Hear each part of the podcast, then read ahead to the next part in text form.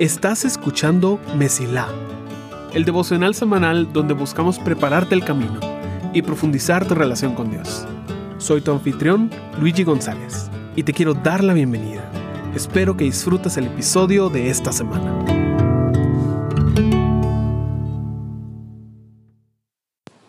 Bienvenidos no solo a nuestra serie de aniversario, sino que realmente a nuestro episodio en el cual estamos celebrando tres años enteros de devocionales. Se ha vuelto una tradición que cada año podemos hablar un poco sobre la visión detrás de este devocional. Ya van dos años en el cual voy compartiendo sobre Isaías 62, capítulo 10, de cómo se trata que Mesilá es la latinización de la palabra para carretera en hebreo. Y cómo espero que a través de estos devocionales podamos quitar los obstáculos y las barreras que a menudo encontramos entre nuestro corazón y el de Dios. Ya sea mentiras que hemos agarrado por el pecado o simplemente se nos ha enseñado de una forma equivocada. El propósito es que podamos estar cerca de Dios, que podamos quitar todas las cosas que amenazan alejarnos. Naturalmente, esta ya es la tercera celebración de aniversario que tenemos. Y no vamos a entrar nuevamente en Isaías 62 días, a pesar de que es realmente mi versículo favorito. No, no, no. Hoy vamos a hablar un poco sobre visión. Porque es lo que estamos hablando en esta serie de aniversario. La semana pasada hablamos sobre invertir en el futuro y cómo tenemos un Dios que en los momentos en los cuales más necesitamos que Él haga algo, desde nuestra perspectiva.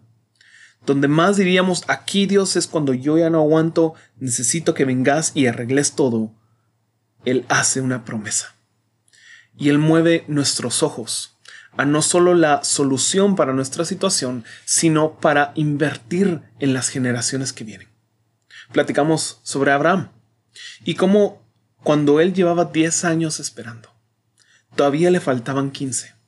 Todavía le faltaban muchos errores y todavía le faltaban muchas cosas hermosas. Pero Dios le hace una promesa que va más allá de simplemente darle un hijo. Que es con lo que muchas veces luchamos. Porque queremos que Dios solucione las cosas. Queremos que Dios venga y arregle nuestros problemas. Y nos frustra cuando no lo hace. Empezamos a armar historias de cómo Dios tal vez no es bueno con nosotros. O cómo tal vez nosotros hicimos algo para merecer una espera dolorosa. Pero invertir en el futuro significa que entendemos que hay algo más allá de nuestra situación actual. Hay algo que Dios está construyendo. Y pusimos el ejemplo de cómo sería si Abraham hubiera entendido en ese momento todo lo que faltaba. Porque aquí estábamos simplemente en el primer libro de la Biblia. Todo lo que conocemos todavía no había pasado. Todo estaba dentro de esa pequeña promesa de voy a hacer que tu descendencia sea más que las estrellas del cielo. Y por eso estamos hablando de visión. Y realmente para el episodio de hoy, que es nuestro episodio especial en el cual estamos celebrando tres años, gracias a Dios. Quiero que platiquemos un poco sobre qué hacemos cuando Dios nos da una visión.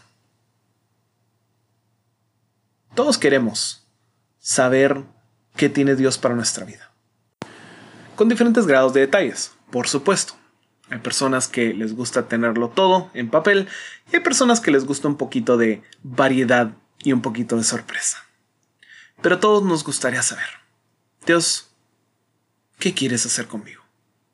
¿Para qué me tienes aquí? ¿Qué quieres lograr con mi vida? Y a veces Dios nos revela muchas cosas. A veces recibimos un llamado para hacer algo. Y claro, no todos los llamados son iguales. Incluso en eso luchamos porque vemos el llamado de otra persona y decimos, ojalá el mío fuera así escuchamos de personas que tal vez recibieron un llamado sobrenatural. Escuchamos de personas que hablan de un fuego que hay en su interior que no los deja hacer otra cosa. Escuchamos de personas que han tenido una claridad impresionante sobre qué deberían hacer en su vida. Y nosotros vemos nuestra vida y nos frustramos. Porque tal vez no encontramos esas cosas. Tal vez creemos que somos demasiado normales. Que Dios solo tiene esos llamados para los pastores, para los misioneros, para las personas que realmente son santas. Y es importante aquí recordar que pueden haber diferentes dones, pueden haber diferentes llamados, pero hay un mismo espíritu, hay un mismo Dios. Y por más que envidiemos lo que Dios está haciendo en alguien más, podemos estar seguros de que Él también nos va a usar para su gloria. Y es importante saber eso, porque muchas veces los llamados se esconden en pequeños deseos del corazón. A veces queremos ayudar a personas. A veces queremos empezar ministerios. A veces simplemente tenemos la idea de llamar a un amigo. Pero como no viene a través de un ángel, como no hay un pilar de fuego, pensamos que no es el llamado de Dios. Pensamos que es simplemente una idea que se nos ocurrió. Pero eso también es visión dada por Dios. Y aquí es donde quiero entrar a qué hacemos cuando sentimos algo de parte de Dios. ¿Qué hacemos con las visiones que Él nos da? Porque a mí me tocó hacer eso con este devocional. ¿Cómo se empezaba algo como Mesila? Ahora que llevamos tres años y es difícil pensar la vida sin Mesila, cada semana estar haciendo reflexiones como estas. Es difícil imaginar la vida antes de esto. Pero todo tiene un inicio. Y la forma en la cual empezamos a caminar el llamado que Dios tiene para nosotros es importante. Porque realmente hay dos extremos que podríamos tomar en esto. Podríamos tomar el extremo de no hacer nada, de salir corriendo. De la misma forma que Jonás se subió en un barco que iba en la dirección opuesta a la cual Dios lo estaba llamando. Podemos encerrarnos, podemos salir corriendo, podemos convencernos de que esto no es lo que Dios tiene para nosotros. Podemos tratar de decirnos que no tenemos lo necesario, que no llenamos los requisitos, que otras personas tienen los dones y la capacidad para hacer esto. Así que ¿por qué lo haríamos nosotros? Tal vez vemos mucha necesidad en otras áreas. Decimos, ¿por qué voy a hacer un ministerio como este? ¿Por qué voy a invertir en un sueño como este si hay tantas cosas que necesitan ser hechas? Si hay personas del otro lado del mundo. Pero la belleza de seguir a Dios es que nosotros no nos guiamos por necesidad. No nos guiamos por la escasez y mucho menos por la abundancia de recursos. Nos guiamos por el llamado que Dios nos hace a cada uno de nosotros. Porque Él nos ha llamado a amar a otros como a nosotros mismos. Amar a otros como Él nos amó. Nos ha llamado a ayudarnos. Nos ha llamado a ser generosos con nuestro tiempo, con nuestras energías y con nuestros recursos. Todo eso es llamado de Dios. Y podemos tratar de salir corriendo, diciendo, yo no puedo, yo no soy. De la misma forma que este devocional podría no existir. Si simplemente se hubiera dicho, ya hay tantos devocionales. ¿Para qué voy a hacer uno más? No tengo el entrenamiento. No tengo la capacidad para hacer esto semana a semana. podemos salir corriendo y perdernos del llamado de Dios para nuestra vida.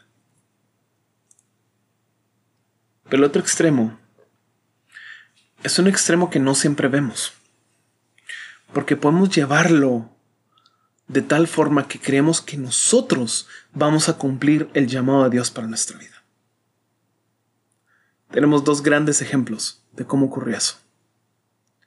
Tenemos a José el soñador, a quien Dios le dio sueños que se iban a cumplir eran verdad, eran dados por Dios. Sus hermanos, su padre y su madre, todos se iban a inclinar delante de él y él iría a salvar Egipto.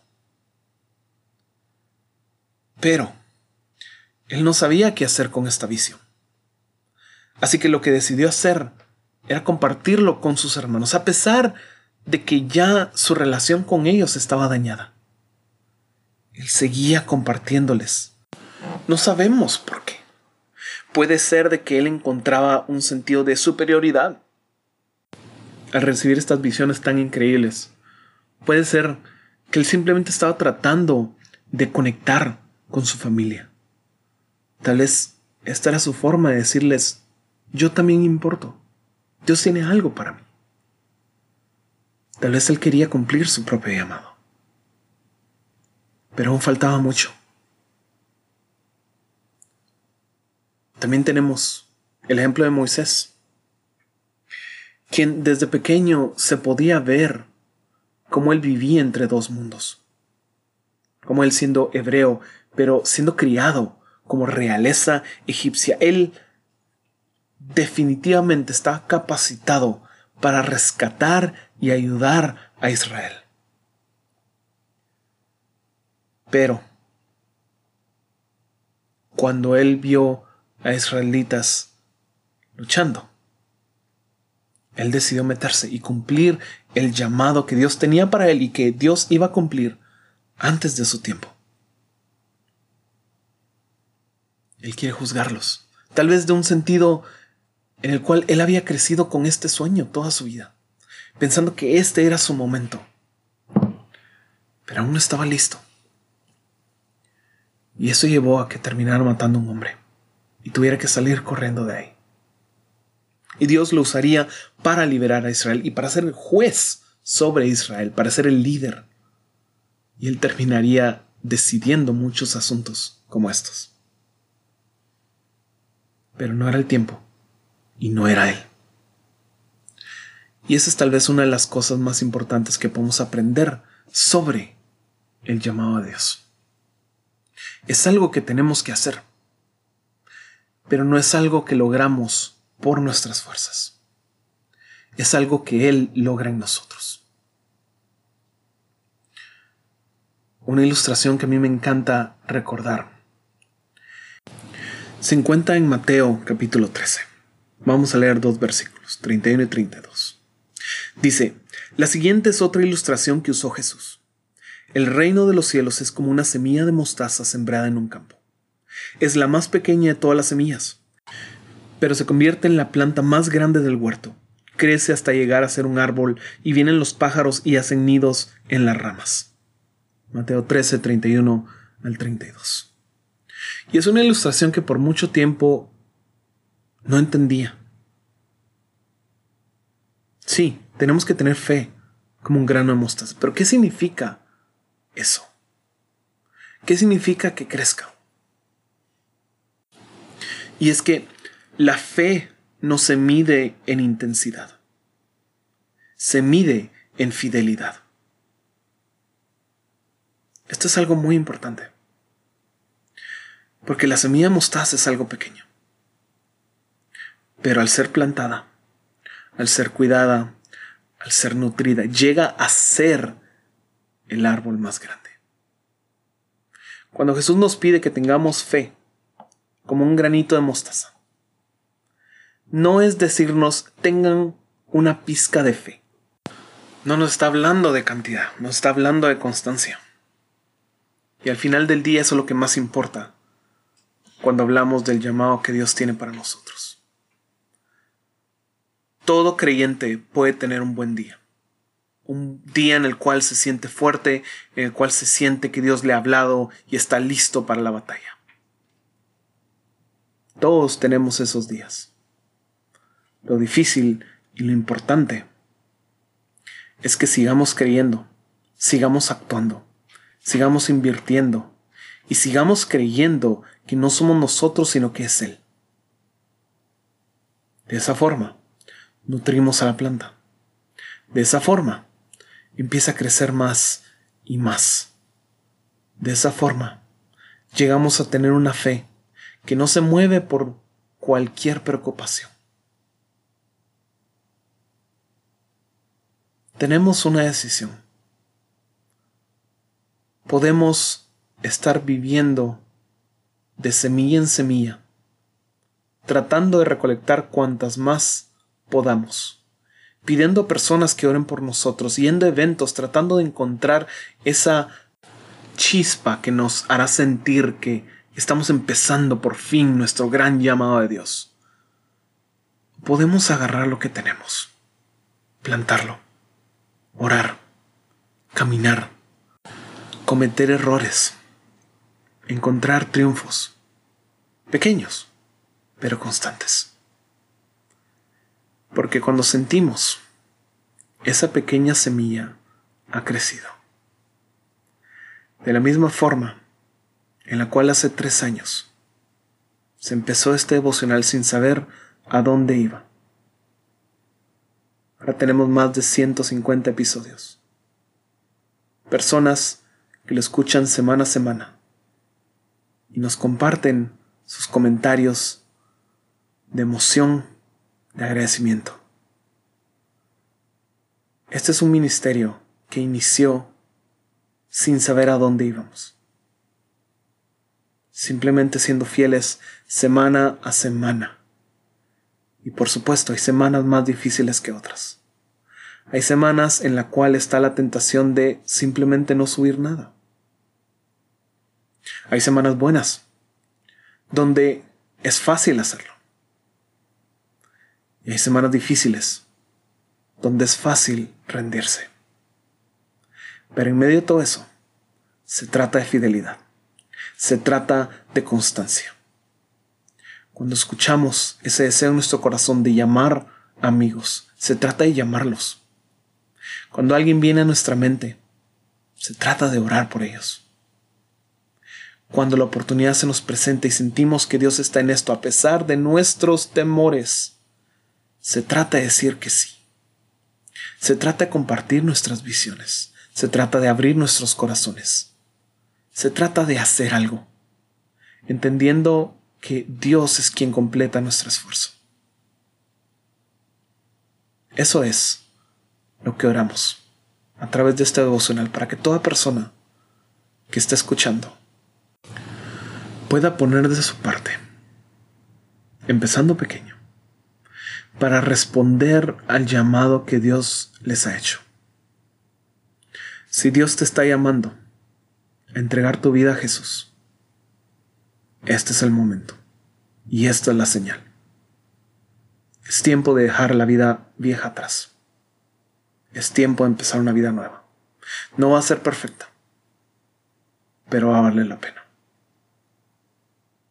Si Dios está poniendo un sueño en tu corazón, esta es la señal para empezar. Este es el momento en el cual es importante dar ese primer paso y darlo con consistencia, uno tras otro. Gracias por estos tres años. Gracias por estar aquí de forma constante aprendiendo sobre Dios y apoyando este ministerio.